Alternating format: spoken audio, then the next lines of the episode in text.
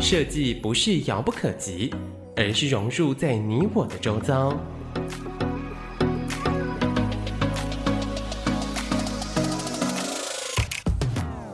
设计台湾，带您认识当代最具代表性的设计。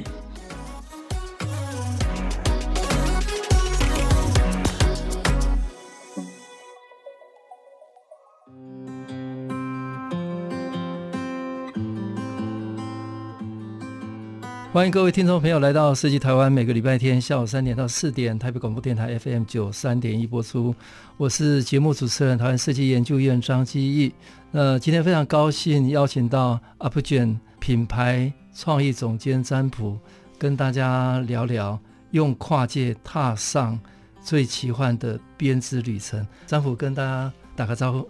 大家好，我是服装设计师詹朴。那我跟大家介绍一下詹朴。那詹朴是出生在台湾，毕业于台湾的辅仁大学织品服装学系啊。那他后来进入到英国皇家艺术学院攻读了女装设计系的硕士。那以多样化的针织艺术啊，原创的布料搭配古典服饰的元素为主要的创作特色。那时装的主题多与跨界的文学。奇幻跟时间相关哦，那品牌创立后，呃，随即在伦敦举办了品牌时装秀哦，备受设计与时尚界的关注哦。那詹朴也入选过《Vogue Italy》杂志的时装 New Talent 最终十人。那二零一三年毕业后，随即在伦敦时装周展出个人同名的女装的时装秀。那将呃纺织产业共同开发的呃原创布料，跟台湾的独立歌手原创的音乐，以及东方的风格毛衣等东方元素带入了国际的舞台。哦，那他二零一三年开始跟台湾其他的年轻设计师登上伦敦时装周，那而且结合很多的年轻创业的团队的故事，呃，让商业周刊、一周刊、天下都有报道。那他自己也有经营的网络的商店，呃，在台北、伦敦的通路啊。那近年来也陆续受到云门制作舞衣哦，那跟长隆也合作了机上服，那跟五宝村、麦当劳跟百年的老店郭元益打造了全新的服装，跟麦当劳联名的包装设计哈。那织品设计系列曾经在二零一七受邀进入到法国。呃，知名的时尚与蕾丝博物馆做长期的展出跟典藏，那得奖也很多哈，其中包括呃 Shopping Design 的一百年度的影响人物哈，那年度创作者，还有 GQ Man of the Year 哈，那 La Vie 的年度十大品牌等等。那詹朴大概是我我的观察了，大概是服装设计界呃一个 rising star 哈，那因为还有。跟国际的链接，还有跨界的经验哈，所以呃，我们看到呃各种可能性哈。那詹姆还是跟大家聊聊哈，呃，你的学习生活有没有什么比较特别的经验影响你呃一辈子，或者后来选择走入到这个产业？一切都是兴趣慢慢累积而成的。有时候被问起这个问题，我都会说，其实没有嗯。没有哪一件事或哪一个人或哪一天明确的决定了以后会选择以服装设计作为职业生涯，其实反而一切都是慢慢慢慢吸收，慢慢慢慢摸索，跟很多很多人一样，然后渐渐才发觉兴趣可能在这里，可能这边还有更多的可能。那我小时候就喜欢画画，喜欢看书，喜欢看电影，喜欢看各式各样不同的图鉴，看百科，看看文学，看不同的作品，然后开始想象有很多。不同的架空世界，它背后会有什么样的故事？什么样的故事可以延伸？然后又觉得小时候可能自己不是很会表达，不太会用言语表达，也不太会用文字表达，所以试着用一些作品来表达。那等到念大学的时候，嗯，选择了用织品服装来来当做呃创作的的的开端，然后认识很多不同的织品的制成的方式、纺织的机具、纺织的逻辑、纺织的原理。然后知道服装跟人之间的互动，服装跟人之间的可能，在这之前，其实要先有织品的形成，要先了解服装的的的过去、服装的现在、服装未来、服装的知识、服装的技术。那在这个学习当中，会更更深入去研究织品跟跟人、织品跟故事、织品跟跟架空世界，要要怎么生成，要怎么运行。然后渐渐的才决定，呃，要用服装设计师来当做自己自己的职业。他等到去了英国进修，继续攻读女装设计，继续开创更多的系列。等到系列。完成之后，想说毕业之后想要成立自己的个人品牌，嗯、然后误打误撞的就留在这个产业。嗯、那这其实是事前是没有没有预料到的，嗯、而且刚开始的时候只是想用服装来说故事，嗯、想一直创作不同主题的服装，嗯、想用服装来诠释自己的感受。来来说不同的故事，可是没有想到后来变成一个品牌。那品牌真正的工作跟真正背负的责任，其实又是另一回事了。反而真的进入了品牌，成立了品牌之后，真正花在设计呃纯粹的设计创作工作上的时间，反而是很琐碎的、很片段。嗯，哎、欸，跟我们聊一下，你从小是喜欢美术或工艺吗？喜欢动手做东西吗？还是 很小就有发现这个动手的的的兴趣？小时候就有动手的兴趣，嗯、不管是、嗯、呃劳作的、美术的，嗯、但当时并不是呃固定的的的面向，也并没有直接跟服装有连接。其实跟服装有关系，真的是到大学，是是很很很后来的事情。刚、嗯、开始的的创作是各种不同类型的表述，所以并、嗯、并没有一定要用哪一个方向来、嗯、来来说明。哎、欸，那像辅大这个是很特别，因为辅大有。呃，织品学院嘛，其实在台湾是一个非常特别的。呃，而且我我有找福大那个 的院长蔡蔡院长来来跟大家聊哦，因为福大是很扎实的哈，就是他在呃织品的材料，我我也看过那个福大的工厂，是设备非常的齐全，非常完整嘛哈。跟跟我们聊一下福大的这个这段时间对你的影响。那英国的这个应该也是很。很创新的一个学生，因为皇家艺术学院哦，大概就是史上非非常重要的一个一个平台。是两个地方的、嗯、呃不同的文化、不同的学校，都给了我很多的养分，嗯、等于是。嗯，形成我的的创作来源的的基础。那福大一方面是在台湾，一方面也是福大的特性，一方面也可能是大学阶段。其实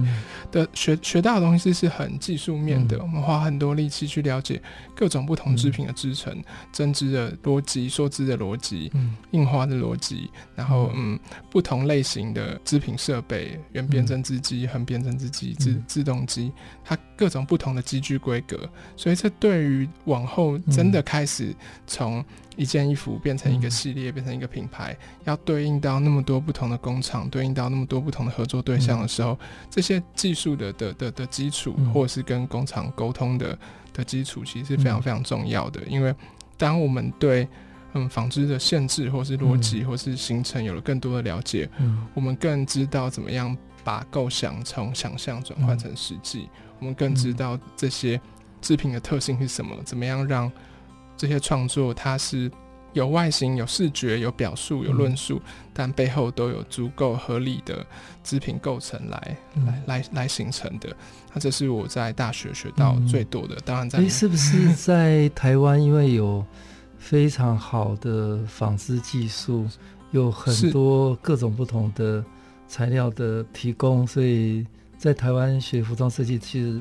它的好处是跟工厂端有非常直接的连接，是这样吗？的确是的，嗯、就就如院长所说，呃、台湾的纺织其实是纺织技术是世界顶尖。那、嗯、即便有很多工厂外移的，但还是保有很多先进的纺织技术，嗯、尤其在机能布料或是不同布料的的开发上，和很多很多服装的细节。嗯、那这也让我们在大学时期就可以。接触到各种工业化标准规格的设备，然后去不同的工厂实习。嗯、我甚至在大学期间，每一个夏天都去不同的工厂居住，嗯、然后每个工厂都住过超过一个月。嗯、所以这这也养成了之后更了解产线的形成跟、嗯、跟跟技术的的的形成。嗯、那等到出了国之后才知道，这样可以第一线接触到纺织厂的机缘跟机会，其实是是少见的。嗯、这真的是台湾得天独厚的优势。嗯、所以。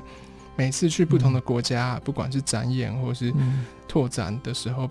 被问到不同国家优势的时候，就觉得每一个地方，不管来自哪里，不管在哪里学习，其实都会学到不同的东西，然后都有其擅长的地方。那台湾，呃，如果以服装来说，在求学阶段就可以见到这么多的设备，见到这么多第一线的生产开发来源，其实是很难得的。嗯，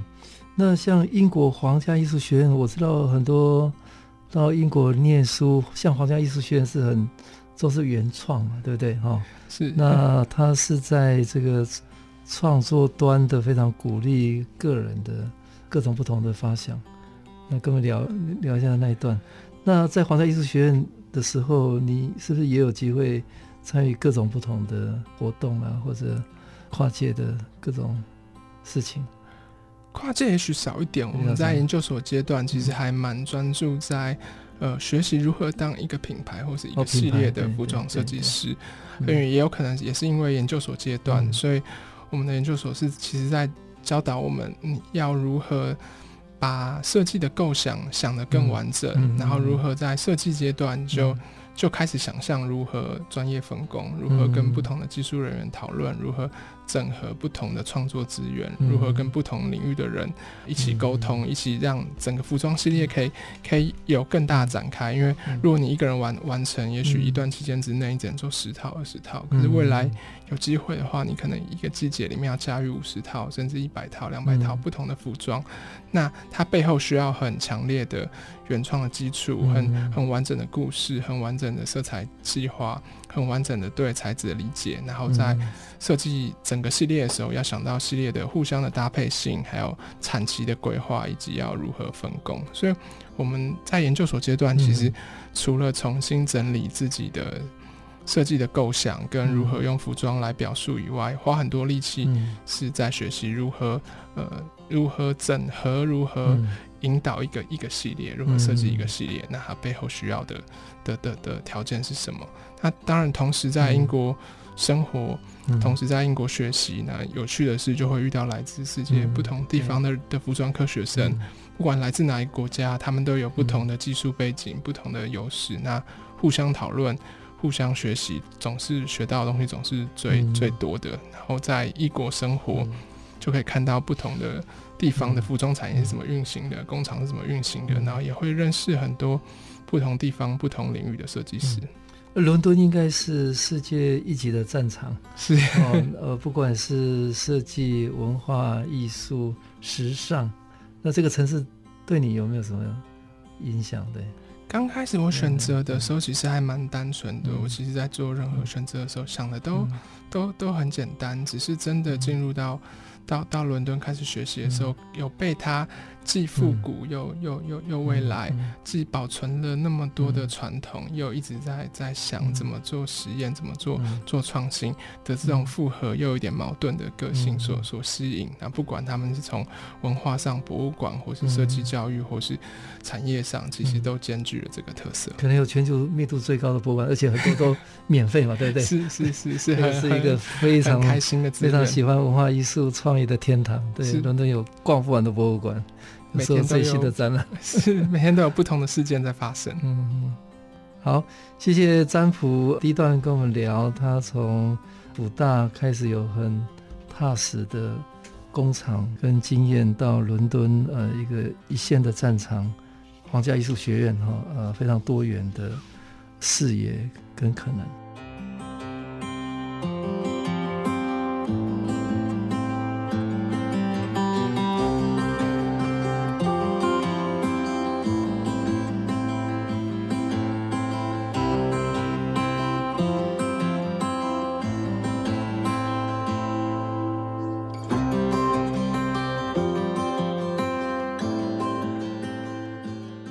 各位听众朋友来到设计台湾，每个礼拜天下午三点到四点，台北广播电台 FM 九三点一播出。我是节目主持人台湾设计研究院张基义。今天非常高兴邀请到占卜跟大家来聊，用跨界踏上最奇幻的编织旅程。那刚刚呃，占卜跟大家聊他的学习的经验哈。那我刚刚跟占卜开始聊哦，他是二零一三年创业了哈，那到现在已经大概七年多了哈。那我我们看呃台湾大概品牌也大概是比较晚才在谈，台湾早期都是制造嘛哈，都是代工。那我看到很多的学设计的很优秀的年轻人，很早就开始投入自己的路哈。那我我想呃占卜有一个品牌。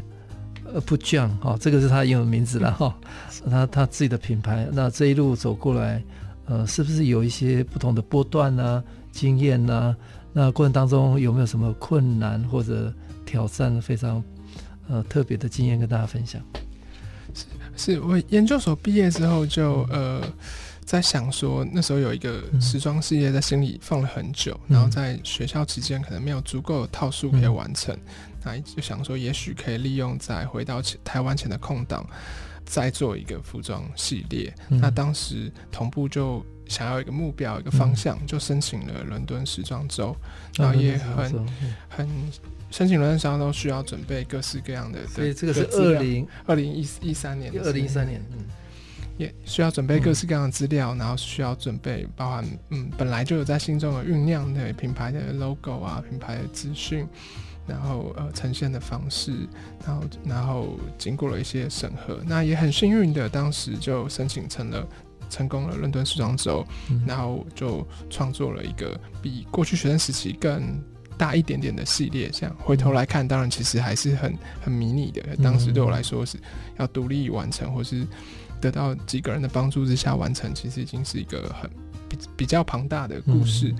那等到发表之后。开始时装周的活动结束了，开始去跑不同的 showroom 的时候，嗯、我们在 showroom 里面，在巴黎的 showroom 被询问到说：“嗯、那你们这些衣服的价格是什么？嗯、那你这衣服呃什么时候可以出货？”嗯、我才忽然惊觉到说：“ 啊，这是一个产业，其实秀是一个开端，嗯、并不是一个就结束。”秀的目的其实对成熟品牌来说，还是介绍产品、对对介绍故事，这是一切的开始。嗯、这并不是一个发表会，这不是一个毕业展，那才领悟到我们需要把这些片段补足起来。那那个时候有一个大学同学陪着我一起去巴黎，我们晚上就开始打电话回台湾以前实习的工厂，问以前学校的老师，嗯、或是问有一些有经验的前辈，说怎么样定价，嗯、怎么样设计。怎么样安排产期？那我们就完成了当时的第一份订单，在巴黎的旅馆里面，然后借了印表机把它印出来。隔天就终于可以回复这些，不管是买家或是产业界的人士，这这些这些问题。虽然现在回过头来看，当时定的成本、架构、出货时间，其实都是偏差很大的，因为没有经验。可是的确也就误打误撞发现，我们其实已经进入到了产业中间，想的事情不再只是服装的表述而已，而是前段后段都要考虑进去。那就不知不觉就发现进入了一个无法停下来、无法回头的的的的行业。然后其他也也是很多朋友来问说，有没有考虑过其他可能进大品牌工作，或是担任不同类型的的的设计师？其实不是说不好，或是不是说没有考虑，而是太快就选择了一个方向，然后一进去之后就开始被。时间追着跑，等于是边一路往前冲，就只好对，只好一路往前，只好。那当时陪我一起去巴 巴黎的大学同学，也后来也就真的放下了他其他的的的想法，就加入了我们品牌。然后我们就一起找了以前帮助我们的实习生跟学弟妹，几年之间就渐渐的开始变成一个品牌，然后渐渐的开始除了时装秀之外，开始开始面对怎么生产，怎么。转换设计，怎么样卖衣服？嗯、怎么样整合不同的创作资源？怎么样把时装秀办得更完整？怎么样开店？怎么样开通路？嗯、那就开始了这这这一切的开端。其实每一个阶段想的停下来思考的。都还蛮少的，因为这个产业节奏很快，嗯、高压高速，嗯。嗯、其实很难回过头来想说当初是不是做了什么正确或错误的决定，嗯、就只是每天都遇到不同的困难，嗯、每天不停的在失误，不停的调整，嗯、然后也很幸运的跟很多伙伴一起，嗯、然后一起就渐渐渐渐的到了今天，居然还能持续的用服装来说故事，持续的运营，嗯、然后也开始得到了更多人的信任，得到了更多合作跟创作的资源。欸我可以请教你，像你的这个年代，是不是自己的品牌创业会比上个世代要来的容易还是困难？嗯，这我真的面对的环境条件有什么不同？我我我想不同时期不不同地方的品牌应该都很困难，都都就是想要。想要完整做一个一一个一个产业，想用自己的方式来表现自己的方式生产，然后面对市场，不管是做服装还是做其他类型的设计，一定都是同样困难。那只是不同时期的的不同阶段设计师遇到困难可能不一样，不同规模的品牌遇到困难也不一样。我们也不会。不会羡慕比我们庞大很多的品牌的设计师，嗯、因为他可能要背负更多的压力。嗯、他压力可能不再是工厂愿不愿生产你的订单，嗯、可能是你要如何面对你的股东会，嗯、你要如何面对投资者的压力，你要如何面对这一季的报表，你要如何面对不同国家的进货税税法，还有还有不同、嗯、不同的合合作对象的压力。那不同的的阶段设计师，不同规模的设计师，或者不同时期的设计师，应该会面对到不同类型的压力。嗯、可是，不论是哪一种压力，服装设计毕竟是一个商业设计。嗯，你又想要用自己的方法来表达故事，来诠释服装跟人之间的关系，嗯、可是又有一半以上的生活都在处理服装以外的事情，嗯、或是其用琐碎琐事的集合来来完成你的系列。嗯，所以呃，你是从二零一三。伦敦时装周嘛，哈，那开始有这个机会从创作走上创业，是，所以它不只是一个个人的一个创业而已，它其实已经进入到一个产产业链了，哈。那过程当中不同的阶段有没有什么一些比较特别的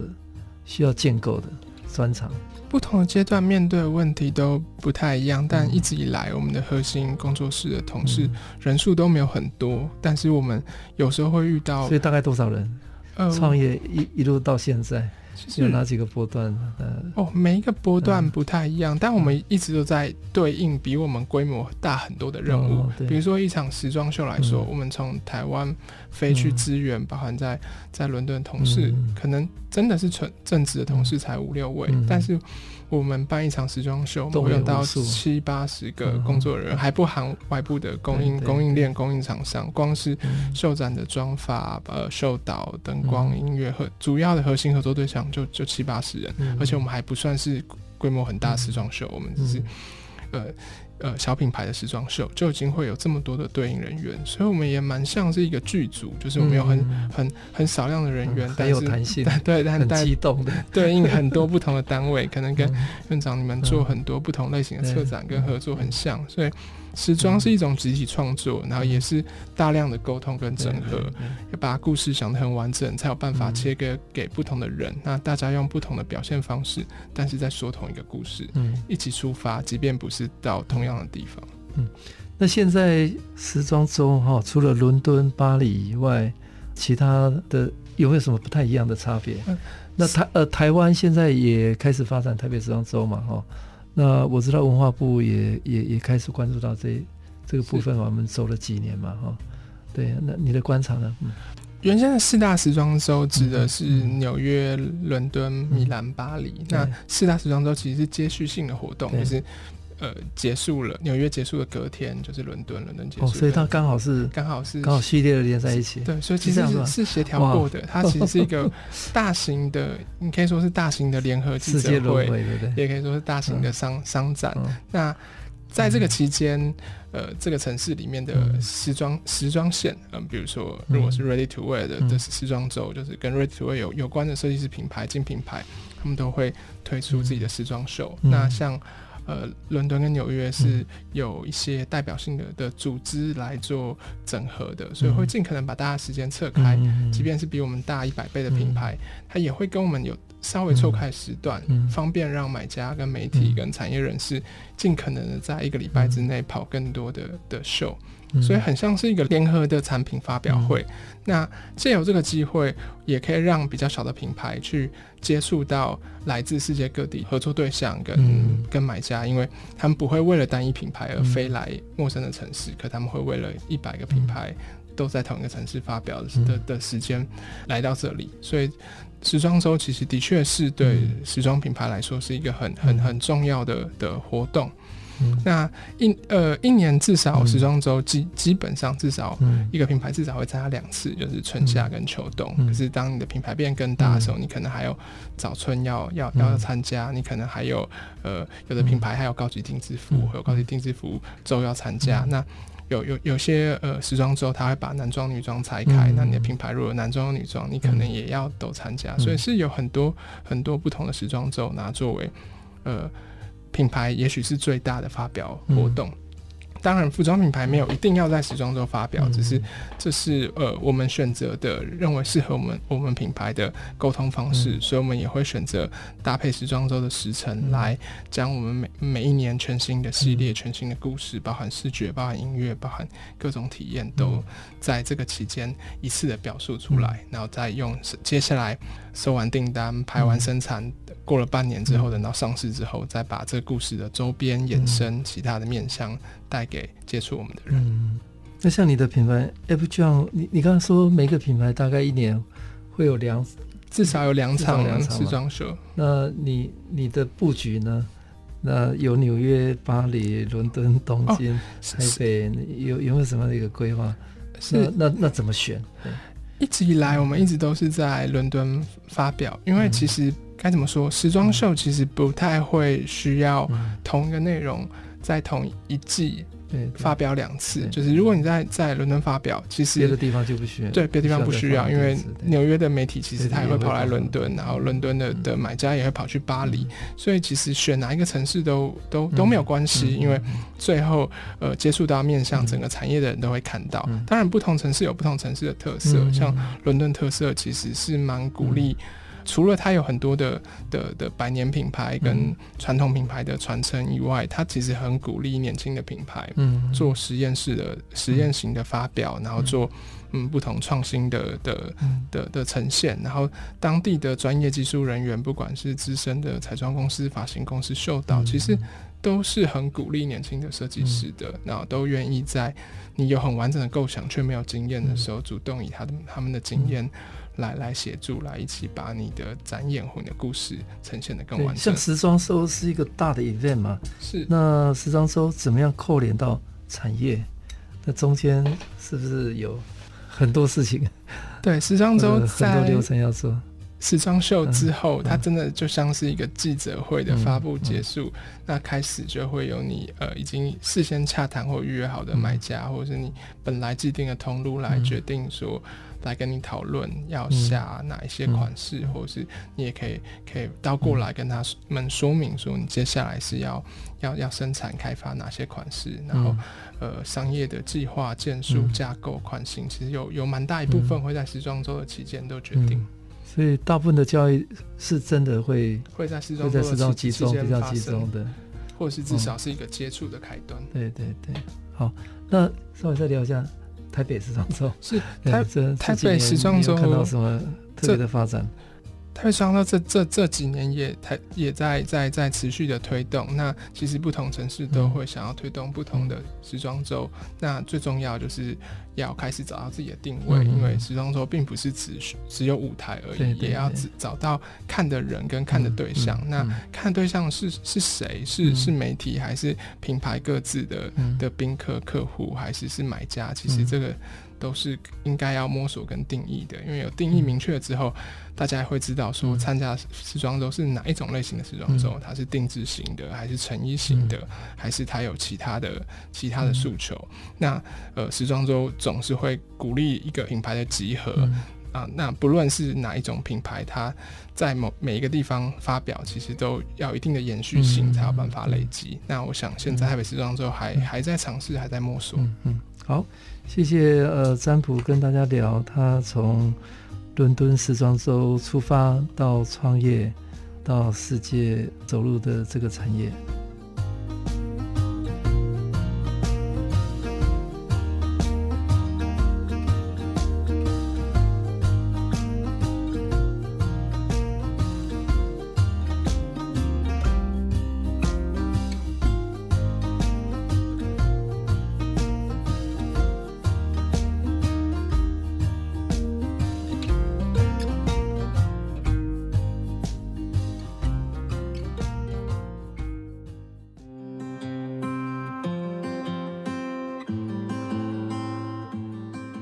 各位听众朋友来到设计台湾，每个礼拜天下午三点到四点，台北广播电台 FM 九三点一播出。我是节目主持人，台湾设计研究院张继义。今天非常高兴邀请到 APGEN 品牌创意总监詹朴，跟大家聊用跨界踏上最奇幻的编织旅程。那詹朴刚刚跟大家聊了他的创业的这个七八年的这个经验哈。那我们从外面看占卜，它大概有两个非常特别的事情，一个是呃数位哈，怎么样运用呃数位跟呃时尚的这个整合。那另外一个就是他大量呃跨界跟不同的专业合作，那跟他聊聊你这两个方向。是数位时装秀其实是一个蛮意外的转折，其实是因为去年疫情的关系，突然一夕之间四大时装周都无法举办了，都取消。我们已经连续办了很多年，不管各种状况，我们其实从来都没有中断。啊，没有想到去年二月中。办完了最后一次的实体时装周、时装秀二零秋冬之后，回回到台湾，我们就成为首批被隔离的 的的的的的的人人们。那那等到隔离结束之后，陆陆续续又开始看到疫情在世界各地越演越烈。那当然，疫情对对世界是很很不好的，很有有带来很多不好的故事、悲伤的故事。但是我们的。产业仍然要想办法摸索，嗯、想到新的沟通方式。嗯、那服装产业过去在数位化这、嗯、这一块，其实呃也摸索了很多年，嗯、但一直没有一个决定性刺激的转折点。嗯、就过去这一年间，数、嗯、位化的程度远超过 过去十年的累积。对，所以除了我们本来就有在做呃线上商店啊，嗯、各品牌都开始做线上商店，嗯、然后用不同的方式来。试图要解决，呃，无法面对面而呃呃呃谈论跟跟沟通的的工作模式以外，一个明显的改变就是过往的实体时装秀无法再呈现了，所以四大时装周都开始询问各品牌能不能用影片的方式来呈现。嗯嗯，所以我们也准备了我们。第一次的的的的数位时装秀影片，嗯、那现在发表了两两支影片，嗯、而且在这一年之间，嗯、各式各样的服装品牌开始用跟各式各样不同类型的导演、嗯、不同国家的影片团队合作，嗯、都在摸索怎么样用影片来沟通时装。嗯因为毕竟我们要拍的东西，它不是广告，它也不是音乐录影带，它也不是微电影，它仍然是时装秀。所以我们一直在想的是，怎么样用影片来呈现服装，主角仍然是服装，不管里面有演员、有剧情、有各式各样的推动、有不同的影像化呈现，仍然要让大家意识到服装的主题，仍然要大家意识到。服装的细节跟服装款式的呈现，嗯、那不同的品牌就有不同的的的解读，嗯、所以过去这一年间，时装品牌跟影片的的合作是百花齐放，有用动画的，嗯、有仍然是传统的服装秀，只是无人观众，很像是很像是在预录一场服装秀，直接用影片方式呈现的，嗯、也有导入歌手的、导入演员的、导入。各式各样的奇想的造景的、嗯、天然景的、嗯、CG 棚的，或是各式各样的呈现。那我们是从一年前，嗯、呃，回到台湾，然后询问了当时认识我们，然后很照顾我们的呃逆光电影的监制陈宝旭宝旭姐，嗯、然后询问他说：“我有这样的一个题目，不知道怎么解决，嗯，嗯，有没有可能？”嗯协助我们找到一组人，嗯、找到导演，嗯、找到摄影，找到剪辑，嗯，然后来帮我们完成我们的时装秀。嗯、那所以二零二一有两两场嘛，哈，一个在春夏伦敦时装秀，是有一个首度尝试七分钟的无对白短片，叫《凝视镜中之画》。那后来我我在家里的有线电视有看过，是 很很有趣，对对，也也蛮科幻的，对对啊啊，有有一些好像台湾的这个像，好像有点像弄还是什么的那个场景。那呃，另外有一个是二零二一的秋冬时装秀的梦中搜索令嘛，哈，那呃融合时装剧情，是一个微电影的的方式哈。跟我们聊一下这这两段处理的过程。这呃，有什么新发现？我们第一步就是《凝视镜中之花》，嗯，当时刚提到监制陈宝旭帮我们找了，嗯、呃。下半场逆光飞翔的导演，嗯、呃，张荣吉导演来来来跟我们讨论。那那是我们第一次尝试用、嗯、用影片的方式来、嗯、来拍摄时装秀。啊，我我们一直在想说，我们要如何让让整个过程保有我们过往时装秀的特色，嗯、就是我们过时装秀并不是只有模特穿着服装的演出。其实我们过往还有呃，我们的音乐制作人应吉轩，他每一季都搭配我们的主题来做原创音乐。嗯，然后我们过往都会有代表性的看秀嘉宾。我们以前在伦敦办时装秀，我们都会邀台湾的演员或者是呃职人飞去飞去伦敦看我们的时装秀。那我们。是不是能透过影片把这些元素都保留下来？嗯，所以影片当中才有了黑佳佳跟陈婷妮，嗯，他们透过一个像是 VR 眼镜一样的科呃科幻剧情的设定，戴上眼镜看到了时装秀。其实，在我们想象中，那就是看秀嘉宾他戴上了眼镜看到了时装秀。如果时装秀是在数位的荧幕上呈现。那这些呃，我们看到的 model，它是真实存在的呢，还是它可能也是虚拟的设定？它可能也是以后也可能是 CG 的设定啊，或者是我们是不是以后接触到彼此或看到彼此，也都是透过虚拟实境的方式？那刚好这个题目又呼应了疫情，也呼应了影片的的呈现啊，所以我们用凝视镜中之花，有点像是呼应。镜花水月的概念，在水的倒映中，你看到月亮，你你碰触到它，才发现它只是投射。那这是很东方、很古典的的的典故，可它其实又很科幻，因为它跟虚拟的投影是一样，很科幻。对，哎，但是也有一点台湾的味道，因为它在那个空间感嘛，就是那个。那个像巷弄或者市集的，是巷弄是东区的巷弄，然后呃时装秀的科幻场地其实是云门舞集的的云门剧场，因为因为我们过往跟云门舞集合作过服装，然后云门也很很大方的就将他的的场场地出借给我们，然后我们用有点剧场的形式来处理这个科幻的题目。你刚刚聊聊到云门，就跟我们聊聊一下，呃，你也帮云门舞集啦，长荣航空啦，郭元玉啦。呃，还有很多的品牌，呃，打造产品的新识别嘛。那跟我们聊一下，你跟那么多品牌的跨界的经验呢？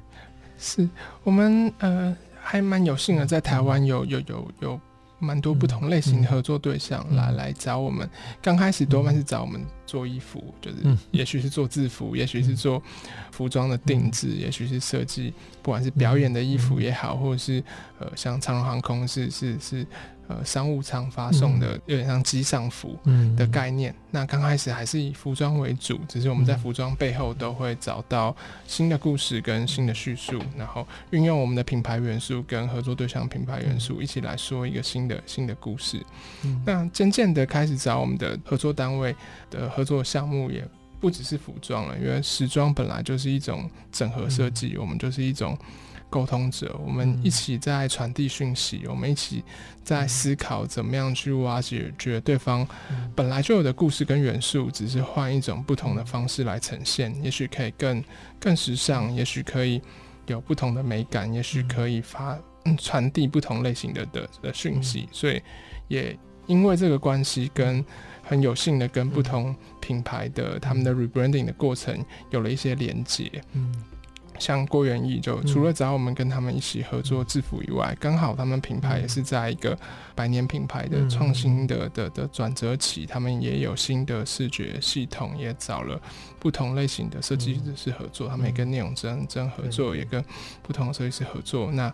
呃，我们也跟他们除了制服之外，也开始做联名的礼盒，从口味到到造型到到包装一起设计，然后我们也跟他们一起将他们的。呃，一个门市改成比较概念店，去去传递这个这个主题。那除了我们一起想了背后的故事，背后的想了很完整的世界观，跟一起创作新的元素以外，我们会希望说，既然找了我们设计，那是不是也可以由我们来负责形象照？因为它其实也都是沟通的一部分。那时尚的表现手法，并不是只有在服装上。形象照的的拍摄方式也是有有有有时装的时尚的元素在，有时尚表现的照片跟非时尚表现照片的的概念又是又是不一样的，所以每次有接触到新的跨界对象，其实我们都很好奇，他们要来来找我们沟通什么，那我们也会一起挖掘对方原本的故事，那我们换一个方式来来诉说。那我看到，诶、欸，我好像有有在媒体上有看到。麦当劳这个也 是。也是蛮特别的嘛，讲一下麦当劳的经验。进这麦当劳也是这，我们已经其实已经合作三年了，嗯、然后每一年都是一个期间限定的系列，嗯、一个黑色的汉堡，刚好我们是黑色的服装，嗯、然后我们帮他们设计了，帮汉堡设计了不同的的包装、饮料、呃薯条或是纸袋，都是加入我们的品牌元素，融合了麦当劳既有的元素，然后呈现出来的视觉效果，因为。台湾的麦当劳一直也很想要有自己版本的系列，就像是日本的麦当劳、韩国的麦当劳都有自己的色彩一样。那台湾的麦当劳找了我们一起来来合作这联名系列，其实是很荣幸的。我所以我们一直在想说，那怎么样会是代表台湾的的麦当劳？除了它自有的元素以外，是不是我们要呈现一些东方感？是不是它可以是？呃，黑色系其实是很很东方的颜色，嗯、又又又神秘的。那是不是它里面的呈现又仿佛又有台北的街道？啊，是不是呃这些元素的集合，它可以仿佛是互相呼应的，就像是一个时装系列一样？因为帮汉堡设计包装跟帮人设计衣服，其实是有很多共通之处的。对，汉堡的。那个包装就是人的衣服，是同样类似的概念。类似的概念，你要先知道它本体的形状，嗯、你要找到包装跟它之间的关联，嗯、你要帮它一起传递讯息，却、嗯、不能掩盖它本来的个性。哎、欸，我们节目这个播出是六月六号哈，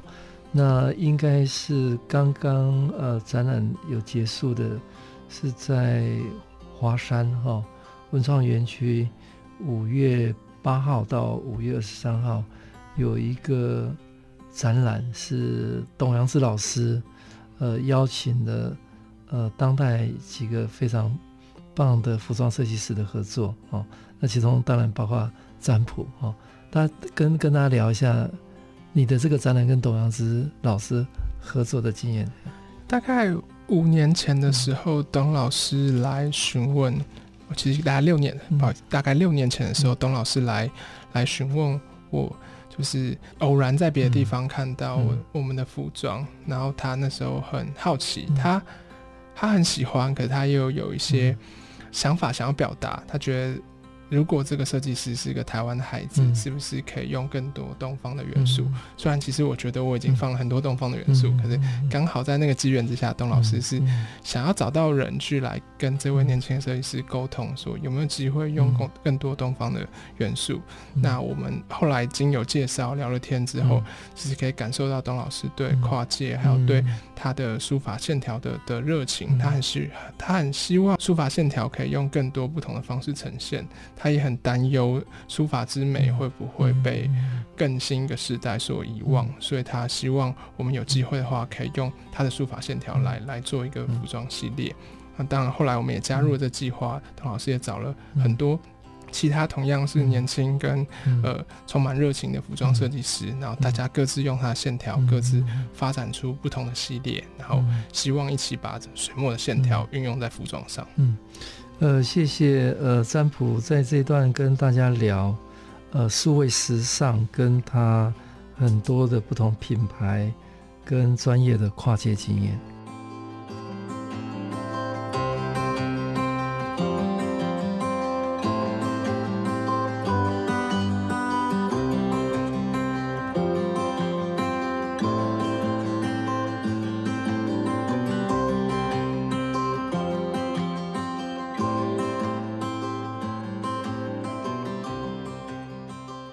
迎各位听众朋友来到设计台湾，每个礼拜天下午三点到四点，台北广播电台 FM 九三点一播出。我是节目主持人台湾设计研究员张基义。今天非常高兴邀请到 APGEN 品牌创意总监占卜，跟大家聊用跨界踏上最奇幻的编织旅程。好，那最后一段，请占卜跟大家聊聊对未来的破画跟想象。啊。我知道，大概这这一两年哦，疫情的关系，彻底改变了全球是各种产业啦，或者各种可能性。比方说，你刚刚谈到的数位的的运用嘛，哈，就我们被逼着要要要赶快数位转型。那或者你你对未来有没有什么样的一个呃规划？也很多人说，呃，终于有时间可以慢慢下来。我我上次访问那个潘潘一良潘 老师，呃，他平常应该是很少有时间可以可以慢下来，好好好好想事情，或者重新看看自己。那终于也让他慢下来，可以可以找各种不同的人，或者呃重新发现台湾哦。那对你自己而言呢？我们好像没有慢下来，嗯、我们 我们仍然 仍然一样的一样的忙碌，一样的紧凑，一样的在面对不同的任务。这当然可能跟我们的的阶段有关。我们毕竟是一个发展中的品牌，毕竟很多事都在摸索。所以不论今天遇到的问题是什么，或世界有什么样改变，其实。我们有一些工作是不变的，我们仍然持续在开发不同的织品、不同的布料。我们大部分的布料是我们跟台湾的纺织厂一起开发的，我们是自己的原创布料。我们仍然在做不同的服装的实验，不管是测试版型、测试织法、测试不同的服装跟材料结合的可能。我们仍然试图在说一一篇一篇不同的故事，不管是用服装来说，还是用其他相关的的项目来说。我们仍然试着试着把这些主题传送到，呃，我们想象中也许会对我们有兴趣的人的面前。我们仍然在用不同的方式去去去呈现这些系列，跟用剧情来来来说明它背后的故事。不管是实体的时装秀，还是转变成现在是影片数位的时装秀，不管是我们在伦敦发表，还是在台湾拍摄，在在传送到伦敦。不管我们过往用的是来自世界各地的模特儿，现在反而用的是台湾的模特儿加台湾的演员加台湾的职人。其实我们的工作一直都是一样的，我们一直在传送讯息，我们一直在用服装传送讯息，我们一直在做服装的实验。嗯，那有什么是变的？你刚刚讲的有一些是不变嘛？对。那有有什么是变的？已已经改变了。改变的也许行销的形式、生产的形式。嗯，我们以前有。有很多的的的服装的销售通路，可能它有了变动，因为疫情的关系，有的可能暂缓，有的可能关闭。那我们需要摸索新的新的通路。我们暂时接触不到实体时装秀跟实体 showroom 的合作对象，或是买家，或是其他产业人士。呃，不敢说这到底是好还是还是不好，到底数位化是以后的趋势，还是其实疫情结束就会恢复成过往？这其实我们永远也不知道。但不论是哪一种模式，现在大家都是在在摸索新的沟通方式。如果在某一个阶段你看不到实体的服装，你有办法用影像跟跟数位用跟照片模拟跟传递到到什么程度？能不能前置阶段减少？见面的机会，而是用各种不同的的软体，各种不同的沟通方式来提前为前置做做准备。嗯，然后还有产线的转移，就是刚好几年前我们将大部分的产线其实也都拉回到到台湾，因为台湾有相对熟悉跟的的纺织资源，然后技术也是世界顶尖，但是在我们。意想不到的是当，当当疫情转变的时候，有一个相对完整的的产业链，其实是呃相对幸运的，因为台湾持续可以运转，还是正常，是是生活工作。那这个应该是很少，这这很难得。如果你的产线是集中在一个可以持续开发、持续生产，其实就有了更多表述的可能，然后你可以可以确保持续的有有沟通的方式。再跟我聊一下，呃，你刚刚讲的。嗯，布料的开发哦，那这个方面，呃，你现在正在投入的有有有哪几个方向？有有有没有什么新的布料？然后跟台湾的什么产业或者单位有合作？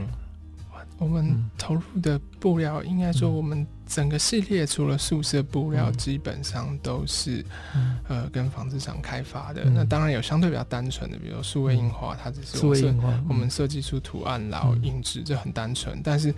有如果说梭织体化，它就是相当需要长的前置时间跟跟跟运算的，就是不管它是呃类似有点像电脑刺绣的的的的纺织布料，或者是半透明的体花，或是不同组织的体化，其实其实都需要很很长时间的跟工厂沟通、合作、讨论、开发，然后了解机具的限制。当你知道机具的限制跟规格，你才有办法去挑战它，或是调整它，或是知道你设计的图面跟概念它的达成的转换。的的的可能性，跟不同的布料适合用什么样的图案、什么样的手法来表现，嗯、那这些布料又适合用什么样的版型呈现出什么样的款式？嗯、那另外，我从大学时期一直在、嗯、在钻研的项目其实是针织，针织，嗯嗯，针织从千年前的的的手打棒针、手工编织到横机、到圆机、到到到自动机，其实原理都是不变的，嗯、它都是。它都是几种排排列组合，嗯、但是会有无限的可能。嗯、那不同的的机器，它只是改变了针距，改变了制造的速度，跟完成了某些过去用手工可能会太耗时的的的项目。嗯、但其实原理一直都是共同的。那针织它有无限的可能，它可以把。把把没有弹性的变成有弹性的，它可以把脆弱的变成坚固的，它可以把平面的变成立体的。它从纱线就可以开始创作，我们从胚纱，然后染纱，然后织成不同的形状，织成不同的轮廓。诶，像很多人都觉得台湾本身市场并不是很大，但是台湾的人才各专业人才是多的嘛，那是可以跨界合作。那你如果以时尚这个产业，你你对台湾未来的建议，你你觉得应该要要做什么，可以让这个产业呃比较健康的发展？嗯。嗯，其实我我觉得台湾的市场很很大，很大的，因为呃那么多国际品牌在台湾都有那么高的营业额，那么多的店面，就表示消费的需求跟是是是是存在的，只是呃本土品牌有没有用。其他的沟通方式，或或会找到自己会喜欢自己的客群，所以其实本土市场就可以支撑那么多多的国际品牌的的的驻点，那表示它它的可能性是无限宽广的，更甚至市场其实可能是要看成一个呃区域的集合，像欧洲那么多国家有。有那么多国家都比台湾的人口数更少，但是他们仍然是把，呃，在在设立之初就把邻近的国家都当做自己市场规划的一部分。那也许这也是设计师品牌的规划的一个一个部分。你在很多很多城市都是小众品牌，但你的集合是可以达到你的起订量，你的集合是可以可以可以量产量产，可以可以持续运运营的。所以市场呃其实是端看是用什么角度。来来来来切入什么角度来发展？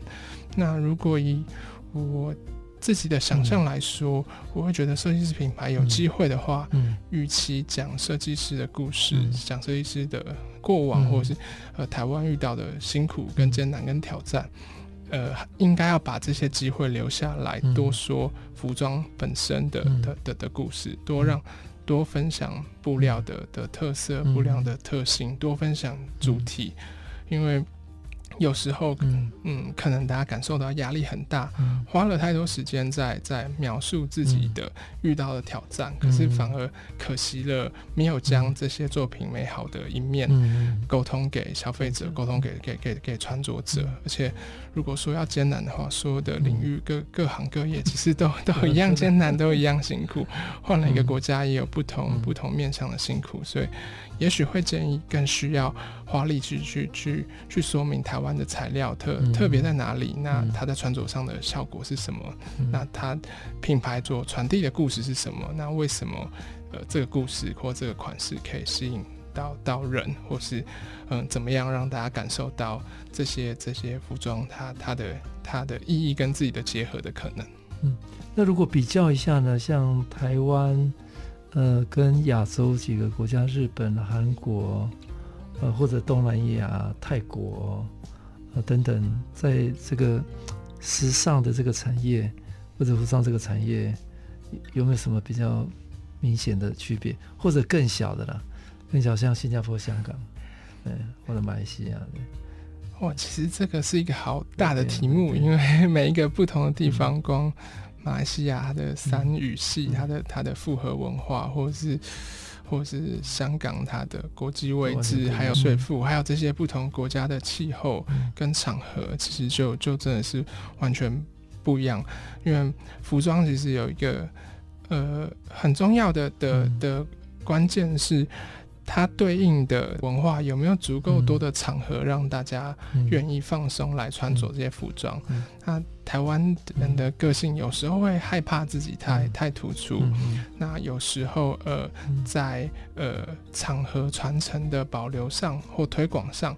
嗯，好像没有那么积极，所以。我们也许除了在非常正式的场合穿正装的机会会相对减少，那其实会减少了一些服装品牌它拓展的的可能，也会减少大众对于这些正相对正式或相对特别或相对有代表性的服装，呃，穿着的的机会跟想要尝试的意愿。那如果要定位台湾的时尚或者台湾的服装，有没有一些方向或者关键字？关键是，我想大家，我想大家还在摸索，但我想在很多的设计 领域或者文化的领域，大家一直在也也在摸索嘛，或者在定义什什么什么是台湾嘛，哈。嗯，但我觉得这个答案应该会是一个集合，嗯、就是我们并不应该是刻意的推动，嗯、就是不会有一个题目是呃是是是标准答案要大家一起运行的，甚至有一个主题希望大家往那个方向刻意前进的，而是大家各自发展，然后最后它有一个共通点，因为我们都呃生长在同一个环境，我们受到同样同样的项目影响，而且甚至我们自己并没有意识到它是特别的，可是拉远拉大来看。呃，跨了一个一个一个海岸，其他的国家看到的时候，他就会觉得啊，来自台湾的设计师他。他们会善用这些元素，因为他们深受某些项目的影响。也许我们运用了很多呃山、很多森林、很多的动物。也许我们运用了很多的台湾的纺织技术的人造纤维。也许我们运用了大量的原编针织。那也也许我们的版我们的服装系统是融合了英式的时装系的的概念，可是却是日本的版型系统。这些都不是刻意要、嗯、要强调，而是我们的生长环境自然而然把我们推出来的集合。嗯、那这个集合拉远拉大来看，它就会形成某一些风格。嗯，好，谢谢占卜啊，F.Jam 呃品牌创意总监呃跟大家分享用跨界踏上最奇幻的编织旅程。那这个最后一段其实听得蛮感动的。呃，其实台湾是大家。共同创造出来的，在这个时间点啊，谢谢，谢谢。